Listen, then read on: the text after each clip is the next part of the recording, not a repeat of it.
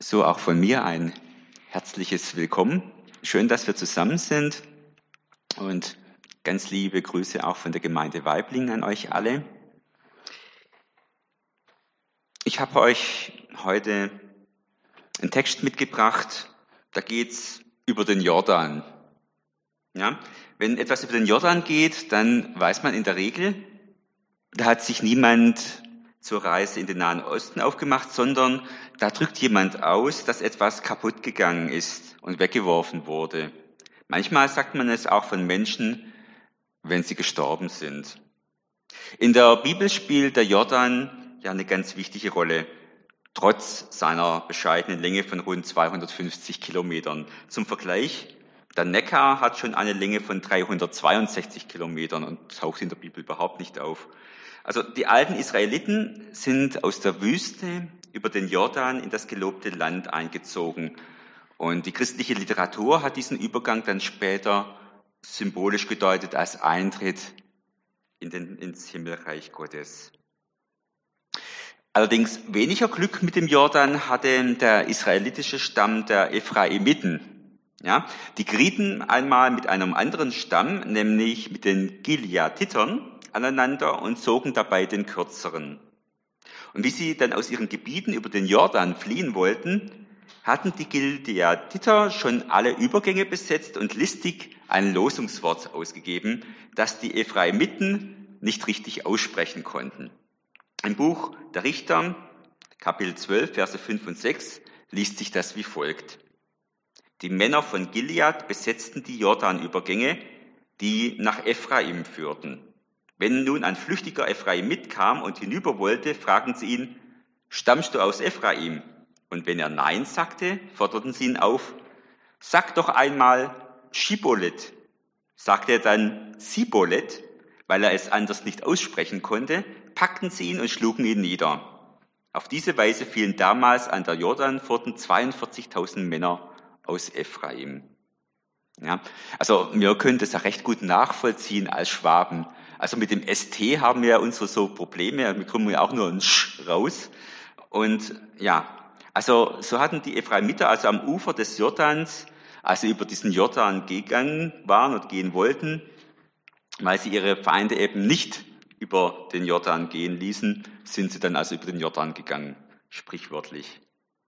Naja, und also auch heute gehen wir über den Jordan. Wir schauen uns nämlich heute genau die Szene in der Geschichte Israels an, in denen die Israeliten im gelobten Land angekommen waren.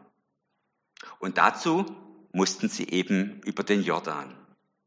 Mose war gestorben und Josua heißt der neue Anführer des wandelnden Gottesvolkes. Aaron, der Hohepriester und Mitstreiter vor Gottes Sache an Moses Seite, lebte auch nicht mehr. Josua war auf sich allein gestellt. Am Fluss, der die Grenze zwischen Wüste und bewohnbarem Land markiert, lässt Josua das Volk also erst einmal rasten. In 4. Mose 13, 16 wird berichtet, dass Josua einer der Kundschafter war und er zu diesem Zeitpunkt dann auch diesen Namen Josua, was Gott ist Rettung bedeutet, bekam. Vorher hieß er Joschea. Kurz vor seinem Tod bestimmte Gott also diesen Josua zu Moses Nachfolger und bestätigte, dass sein Geist in Josua wohnte. Und Josua war da etwa 90 Jahre alt, als er der Führer Israels wurde. Bevor er dann mit 110 Jahren starb, hatte er das von Gott verheißene Land erobert und unter den zwölf Stämmen aufgeteilt. Dabei hat dann allerdings der Stamm Levi als Priestergeschlecht nichts davon abbekommen, weil sie sich ja ganz auf den Priesterkult konzentrieren sollten. Also östlich des Jordans warteten nun die Israeliten nach 40-jähriger Wanderschaft auf Gottes Signal, um endlich in dieses verheißene Land einziehen zu können. Gott war bereit, ihnen das Land zu geben, aber nicht ohne ihr Zutun. Sie mussten es erobern. Dabei ist die Einnahme des Landes nicht einfach ein Selbstbehauptungskrieg Israels gegen feindliche Völker, wie viele andere auch, sondern sie steht ganz unter dem Vorzeichen der Schenkungsmacht Gottes. Gott hat ihnen ein Land versprochen, in dem Milch und Honig fließt. In 5. Mose 8, 7 bis 10 werden die Details beschrieben. Der Herr, euer Gott, wird euch in ein schönes und fruchtbares Land bringen. In der Ebene wie im Bergland gibt es dort Quellen und Bäche, die unerschöpflich aus der Tiefe hervorsprudeln. Es gibt Weizen und Gerste, Trauben, Feigen und Granatäpfel, Oliven und Honig. Ihr werdet euer Essen nicht sorgsam einteilen müssen, es wird euch an nichts fehlen. Das Land hat sogar eisenhaltiges Gestein und in seinen Bergen könnt ihr Kupfer schürfen. Wenn ihr euch dann satt essen könnt, sollt ihr dem Herrn, eurem Gott, aus vollem Herzen danken für das gute Land, das er euch gegeben hat. Und in 5. Mose 11, 10 und 11 hören wir, dass die Israeliten zum Beispiel vorher keinen Regen kannten. Hier müsst ihr euch nicht so plagen wie in Ägypten, wo ihr gekommen seid. Wenn ihr dort euer Getreide ausgesät hattet, musstet ihr die Äcker mühsam bewässern, wie man es sonst nur bei Gemüsegärten macht. In dem Land, das ihr jetzt kommt, gibt es Berge und Täler und es wird vom Regen bewässert. Vier Jahrzehnte irrten die Israeliten geradezu durch Wüstenlandschaften und nun sahen sie das gelobte Land. Aber sie waren erschöpft. Ihr geistlicher Leiter Mose war nicht mehr bei ihnen und Josua sollte also nun die Verantwortung im Finale übernehmen. Doch wie sollten sie bloß über den Jordan kommen? Der Jordan. Eine Grenzerfahrung lag vor ihnen. Eine Grenzerfahrung, die zu einer Vollmachtserfahrung werden sollte. Eine Erfahrung der Macht Gottes. Doch jeder und jede, selbst das kleine Kind und die zaghaft Hoffenden, mussten hier Schritt für Schritt mitmachen. Und ich lese nun aus dem Buch Josua das ganze Kapitel 3, also die Verse 1 bis 17 nach der guten Nachricht Bibel. Am nächsten Morgen brach Josua mit dem ganzen Volk von Schittim aus auf und zog mit ihnen bis an den Jordan. Dort schlugen sie ihr Lager auf. Am dritten Tag schickte Josua wieder die Aufseher durchs Lager und ließ den Befehl ausgeben, wenn ihr seht, dass die Priester aus dem Stamm Levi die Bundeslade des Herrn, eures Gottes, aus dem Lager tragen, dann brecht auf und zieht hinter ihnen her. Sie wird euch den Weg zeigen, ihr seid ihn ja noch nie gegangen. Kommt der Lade aber nicht zu nahe, sondern haltet einen Abstand von etwa tausend Schritten. Weiter sagte Josua zum Volk, macht euch bereit, sorgt dafür, dass ihr rein seid, wie der Herr es von seinem Volk verlangt. Denn morgen wird der Herr ein Wunder für euch tun. Am nächsten Tag befahl Josua den Priestern, nehmt die Bundeslade und geht vor uns her durch den Jordan. Da hoben sie die Bundeslade auf ihre Schultern und gingen dem Volk voran. Der Herr aber sagte zu Josua, von heute ab werde ich dich vor dem ganzen Volk Israel groß machen. Sie sollen merken, dass ich dir beistehe, wie ich, Jos, wie ich Mose beigestanden habe. Befiehl den Priestern, die die Bundeslade tragen, sobald ihr den ersten Schritt ins Wasser des Jordans getan habt, bleibt stehen. Da rief Josua das Volk zu sich und sagte, hört, was der Herr, euer Gott, euch sagen lässt. Wählt, wählt zwölf Männer aus, von jedem Stamm einen. Die Bundeslade des Herrn, dem die ganze Erde gehört, wird voranziehen und euch einen Weg durch den Jordan bahnen. Sobald die Priester, die sie tragen, ihre Füße ins Jordanwasser setzen, wird kein Wasser mehr nachfließen. Der Fluss wird sich weiter oben anstauen wie vor einem Damm. Daran sollt ihr erkennen, dass ihr einen lebendigen Gott habt. Er wird sein Versprechen halten und die Völker des Landes vor euch vertreiben. Die Kanaaniter, Hethiter, Hiviter, Persisiter, Girgashiter, Amoriter und Jebusiter. Nun brach das Volk auf, um den Jordan zu überschreiten. An der Spitze des Zuges gingen die Priester mit der Bundeslade. Es war gerade Frühjahr, um diese Zeit führt der Jordan so viel Wasser, dass er über die Ufer tritt. In dem Augenblick, als die Priester den, Fluss, den Fuß ins Wasser setzten, staute sich der Fluss weit ober bei dem Ort Adam in der Nähe von Saretan und das Wasser unterhalb der Stauung lief zum Toten Meer ab. So konnte das ganze Volk trockenen Fußes bei Jericho durch den Jordan gehen.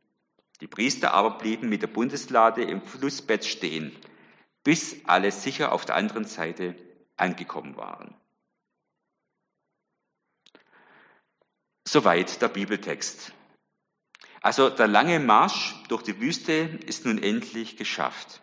Das Volk Israel steht am Jordan. Es lagert gegenüber von Jericho. Noch eine letzte Nacht diesseits des Flusses. Ob sie in den Schlaf finden vor lauter Aufregung? Nur noch den Jordan überqueren. Dann sind sie endlich im gelobten Land. Dann werden sie nach Kanaan einwandern und ein Zuhause haben.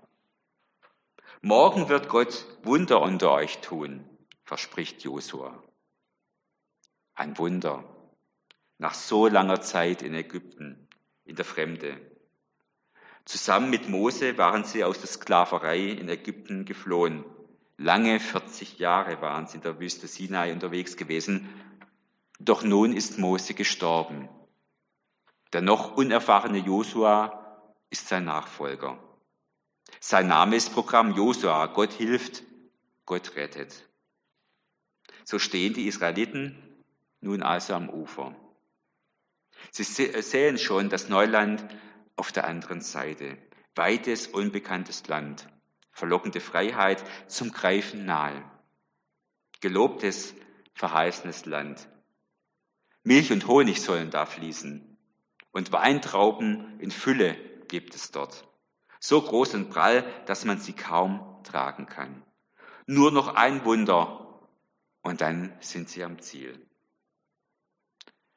Der Jordan ist mehr als nur ein Fluss. Er ist Symbol. Redewendung, den Jordan überschreiten. Völlig neues Beginn. Kein Zurück in die Wüste, kein Zurück in die Sklaverei, kein Zurück an die Fleischtöpfe Ägyptens, kein Zurück in die Flucht. Wer den Jordan überschreitet, für den beginnt eine neue Epoche. Gott selber zeigt sich am Jordan. Noch ist unklar wie. Aber hier ist eine Gottesbegegnung zu erleben, die verändern wird. Die Nacht neigt sich dem Ende entgegen, der Morgen tagt. Die ersten Israeliten verlassen ihre Zelte. Heute ziehen wir über den Jordan, hört man hier und dort. Über den Jordan, das war doch unmöglich. Seit Tagen war sein Wasser über die Ufer getreten. Wie sollten sie jemals ans andere Ufer gelangen? Dort, jenseits des Jordans, liegt Kanaan, das gelobte Land. Aber an diesem Morgen erscheint es den Israeliten so fern wie noch nie. Da kommt Josa. Ihr Leute, ruft er. Was steht ihr hier herum? Heute sollt ihr erkennen, dass ein lebendiger Gott unter euch ist. Er ist Herr über die ganze Welt. Er geht euch voran auf dem Weg durch den Jordan. Seht, die Priester stehen schon bereit. Sie tragen die Lade vor euch her. Folgt ihnen. Dann werdet ihr sehen, was für ein Wunder Gott tut. Da brechen also die Israeliten ihre Zelte ab, so wie sie schon so oft getan haben. Sie ziehen zum Jordan mit Sack und Pack, mit Kindern, Eseln und Rindern. Doch als sie das Ufer erreichen, da trauen sie ihren Augen nicht. Die Priester steigen in den Jordan, sie tragen die Bundeslade in den Fluss, feierlich wie bei einer Prozession. Hier geht eben gerade kein siegesicherer Feldherr voran, keine Truppenparade, kein Waffengeklirr, kein Kampf. Nein, alles ist ganz friedlich, bescheiden sogar. Gott schenkt dem Volk Israel ein Land. Josuas Stoßtrupp, das sind Priester. Sie tragen einen Holzkasten, er ist aus vergoldetem Akazienholz. In seinem Inneren liegen die beiden Steintafeln mit den zehn Geboten. Außerdem alle anderen Gesetze, die Mose noch aufgeschrieben hat. Mehr bedarf es nicht, um Gott zu begegnen. In seinem Wort ist er gegenwärtig. Sein Wort verändert und schafft Neues. Neues, das Bestand hat. Aber was ist das? Das Wasser fließt ab und oberhalb staut es sich. Als würde eine unsichtbare Hand die Wassermassen zurückhalten. Schon treten die Steine im Flussbett hervor. Behutsam tragen die Priester die Lade bis zur Mitte des Jordans. Dort stehen sie still. Lange. Ziemlich lange. Einfach still. Das ist für alle das Zeichen zum Aufbruch. Kinder, Frauen und Männer steigen ins Flussbett. Einer nach dem anderen. Und es ist trocken. Das Wasser macht Platz. Das Volk kann trockenen Fußes den eigentlich hochwasserführenden Jordan überqueren. Am Ende sind alle heil ans andere Ufer gekommen. Zuletzt ziehen auch die Priester mit der Lade hinüber. Kaum haben sie den Fuß aufs Land gesetzt, kehrt das Wasser zurück.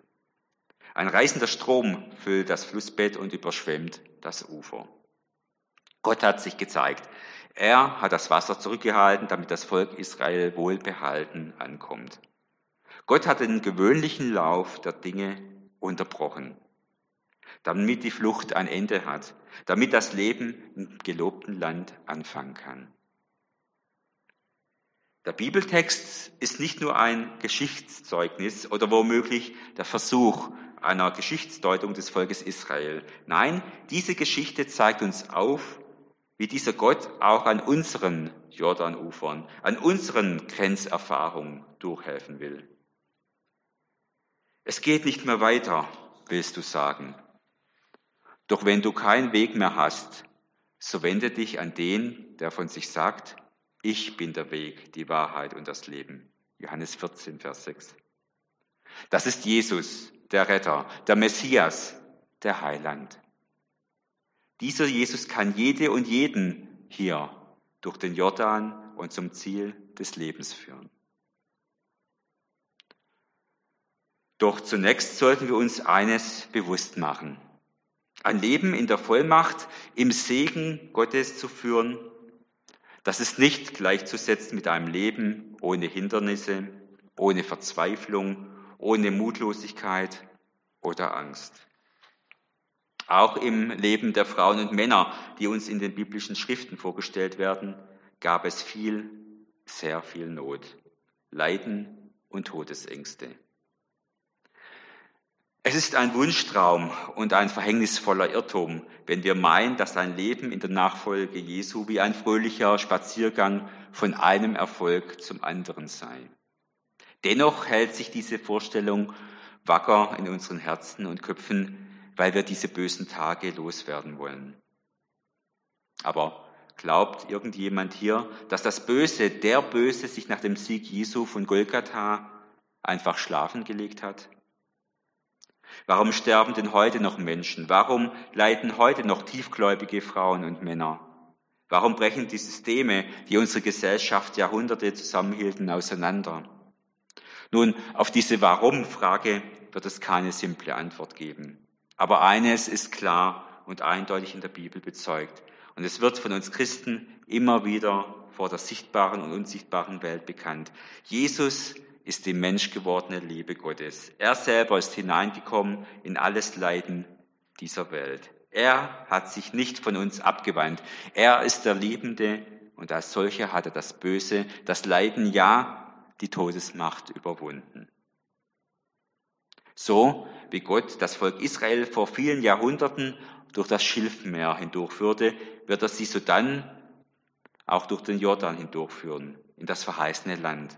So wie damals, so führt uns Jesus auch heute durch den Jordan unseres Lebens. Was für ein Jordantal tut sich vor dir auf? Wo hast du nur eine zögerliche Hoffnung, wenn überhaupt? Ist es eine Krankheitsnot, die dich lähmen will? Ist es ein Misserfolg? Wie auch immer, wir können uns daran festhalten, dass auch heute noch die Worte Josuas gelten. Mach dich bereit, Reinige dein Denken und dein Herz und richte es neu auf Gott aus, denn der Herr will ein Wunder tun. Das Volk Israel damals näherte sich dem Fluss. Sie hatten vor, an einer bekannten Furt den Jordan zu überqueren. Aber er war ja über seine Ufer getreten.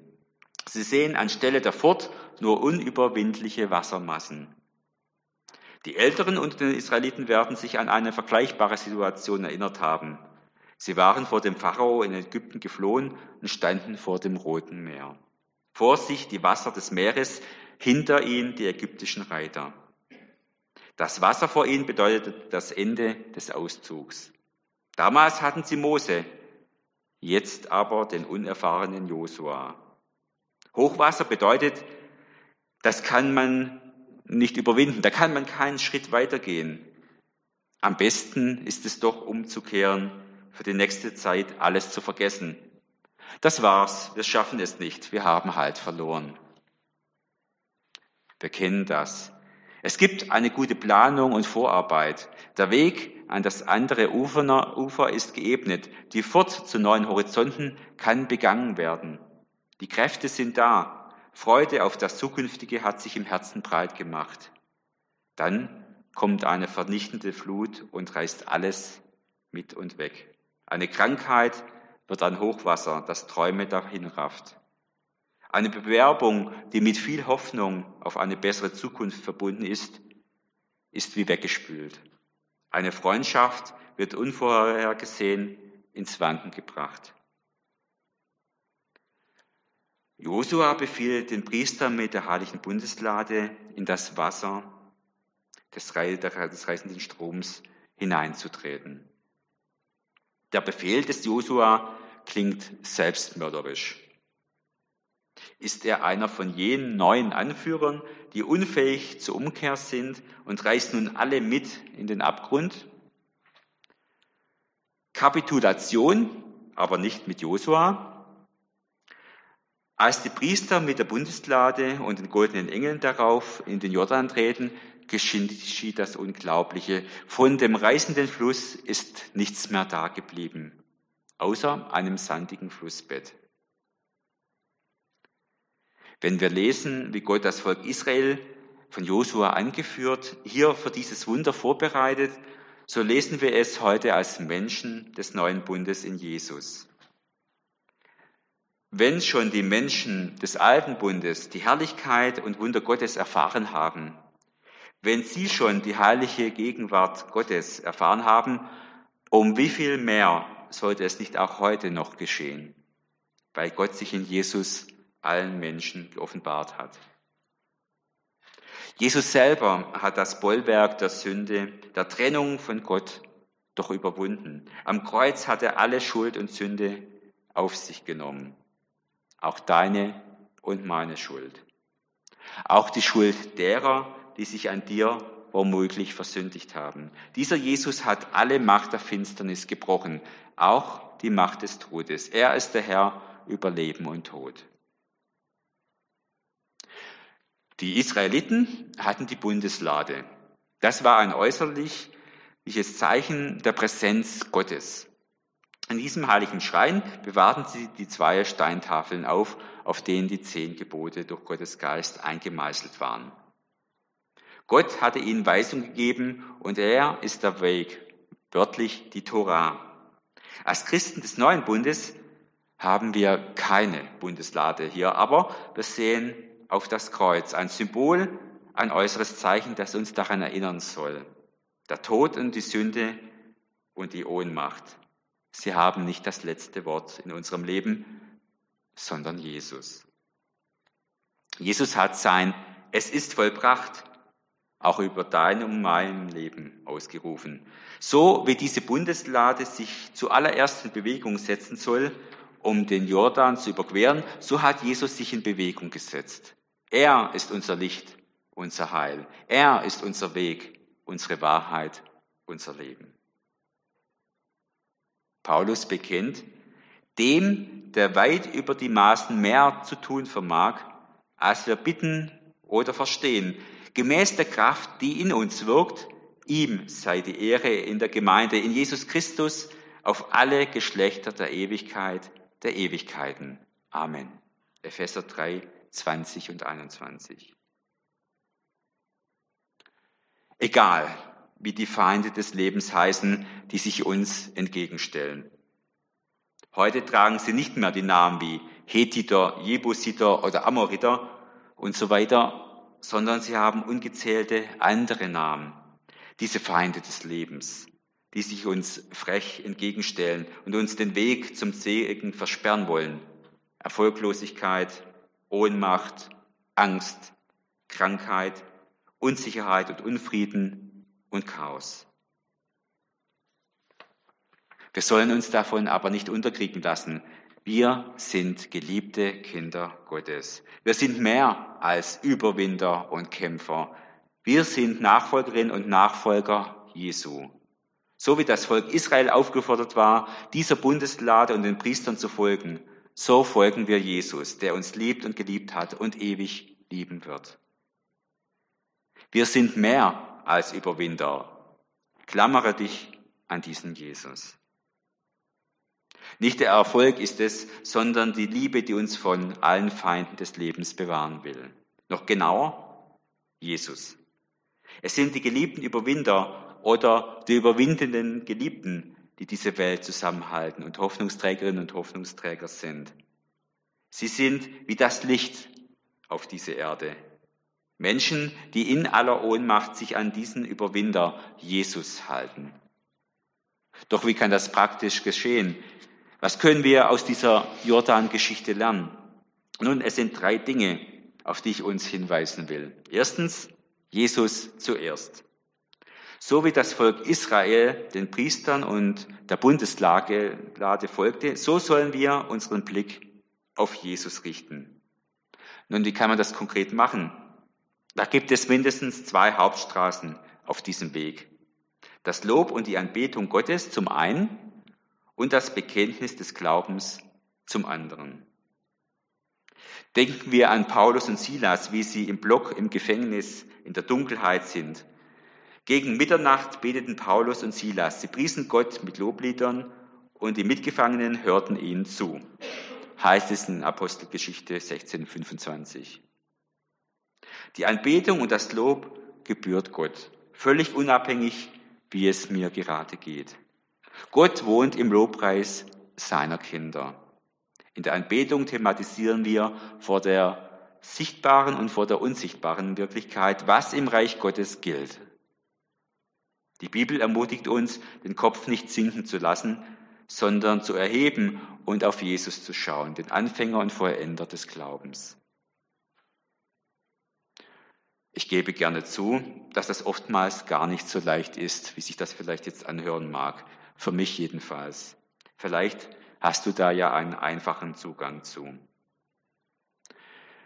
Im Bekenntnis geschieht das Gleiche. Das Bekenntnis ist eine bewusst ausgesprochene Wahrheit, die mich trägt. Im Bekenntnis des Glaubens thematisiere ich nicht mich, sondern Gott. Es hat eine Durchbrecherkraft. Nun, sicher gibt es auch noch andere spirituelle Formen, die uns helfen, dass wir uns ganz auf Jesus ausrichten. Zum Beispiel natürlich auch das Hören und Lesen des biblischen Wortes Gottes, der Bibel. Mein Jordan ist zu tief für mich, wirst du möglicherweise sagen. Aber ist er zu tief für den, der vor dir hergeht? Ja, der sogar im Jordan stehen bleibt und auf den letzten auch noch wartet?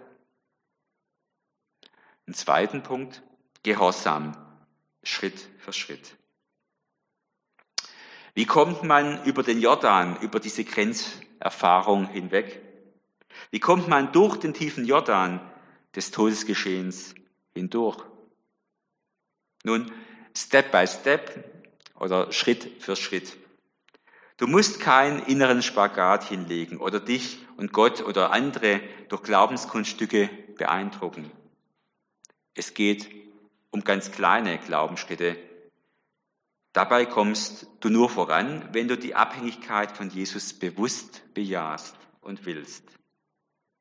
Damals gingen die geistlichen Leiter, die Priester voran. Der Blick zurück führt nicht ans Ziel. Geh einen Weg, der eigentlich nicht gangbar ist. Durch den Fluss überschreite die Grenze, deine Grenze, es gibt keine Brücke. Du sollst auch keine bauen. Geh, weil Gott es dir sagt. Manchmal kann das schon ein bisschen wie eine Zumutung sein. Josua nimmt diese Zumutung Gottes an und ist bereit, die Israeliten durch und in unbekanntes Terrain zu führen. Gehorsam gegenüber Gott ist nicht immer vernünftig. Vernunft oder was wir immer wir auch als vernünftig bezeichnen, ist nicht immer überzeugt von dem, was Gott uns zeigt. Was? Wir sollen das Wertvollste, das wir haben, die Bundeslade, tragen und diesem übervollen tiefen Jordan gehen? Und alle sollen uns folgen? Ist das vernünftig? Wie soll das gehen? Nun, Gott, der nur ein Wort spricht und es geschieht, gebietet auch dem Wasser, den Elementen dieser Welt. Wir lesen, dass der Fluss plötzlich austrocknete, weil der Zufluss aus dem Norden gestoppt war. Da staute sich der Fluss weit oben bei dem Stott Adam, heißt es in Josua 3,16. Dieser Ort Adam liegt etwa 25 Kilometer flussaufwärts von Jericho, an der Mündung des Jabbok. Das Flussbett war also über viele Kilometer lang trocken. Nun, eine interessante Parallele findet sich bei dem arabischen Historiker Nuvari.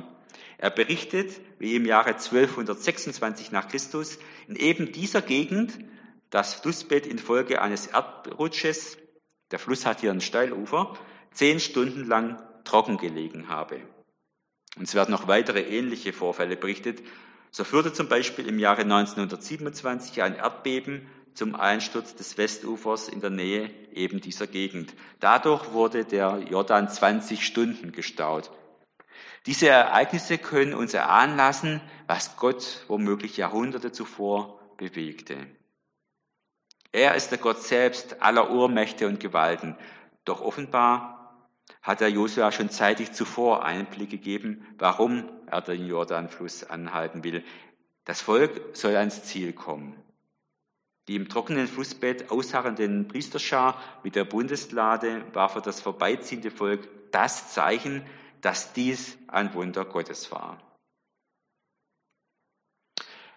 Manchmal wäre solch eine Bundeslade heute auch noch ziemlich hilfreich, finde ich. Eine Bundeslade, die uns an Gottes Gegenwart erinnert, ein God to go sozusagen. Das heißt nicht, dass dann alle Schwierigkeiten beseitigt sind oder wir am Ende da ankommen, wo wir es uns auch wünschen. Aber Wunder geschehen, wo Menschen gehorsam sind. Gott will beim Wort genommen werden. Bleib nicht stehen. Es geht weiter, Schritt für Schritt. Schau dich nicht um, schau auf Jesus. So wie auch einst Petrus dem Jesus die Hand entgegenstreckt, als er auf dem See Genezareth gehen lernen wollte. Drittens, gemeinsam, nicht einsam. Was das Volk Israel hier erfahren hat, das soll wie eine Grunderfahrung sein für alle, die Gott vertrauen. Wir sprechen heute auch von dem Reich Gottes, der Wirklichkeit, in die wir durch Jesus und den Heiligen Geist hineingenommen worden sind. Dieses Reich Gottes, diese Wirklichkeit ist unter uns angebrochen. Aber das Reich Gottes, Christsein, das ist nichts für Einzelkämpfer. Wir schaffen es nur gemeinsam. Deshalb gibt es die Gemeinschaft der Kinder Gottes. Deshalb gibt es die Gemeinde. Die Zukunft der Gemeinde Jesu, das verheißene Land bei Gott in der Ewigkeit, erreichen wir nur gemeinsam. Nachfolge Jesu geschieht im Konvoi. Das sind nur drei Momente, die uns heute ermutigen sollen, dass wir nicht auf der Strecke bleiben. Die Orientierung an Gott veraltet nicht, denn seine Gebote ermöglichen Leben. Sich an Gott auszurichten eröffnet Zukunft, auch in schwierigen Zeiten. Dabei sind trockene Füße nicht garantiert. Aber wir sollen nicht an unseren Grenzufern zerbrechen, denn Jesus geht mit uns durch den reißenden Strom. Der, der uns heute schon so sehr liebt, wie wir es wohl niemals erahnen können, der ist mit uns. Gott führt uns durch alle Todestäler dieser Welt hindurch. Jesus, der Weg, die Wahrheit und das Leben, ist uns vorangegangen. Und wir sind mehr als Helden und Heldinnen, mehr als Überwinder durch den, der uns zuerst geliebt hat, Jesus. So verspricht es uns Gott in seinem Wort. Und so gilt auch uns heute diese Zusage, wie sie in Josua 3, Vers 5 steht. Mach dich bereit, reinige dein Denken und dein Herz und richte es neu auf Gott aus, denn der Herr will ein Wunder tun. Amen.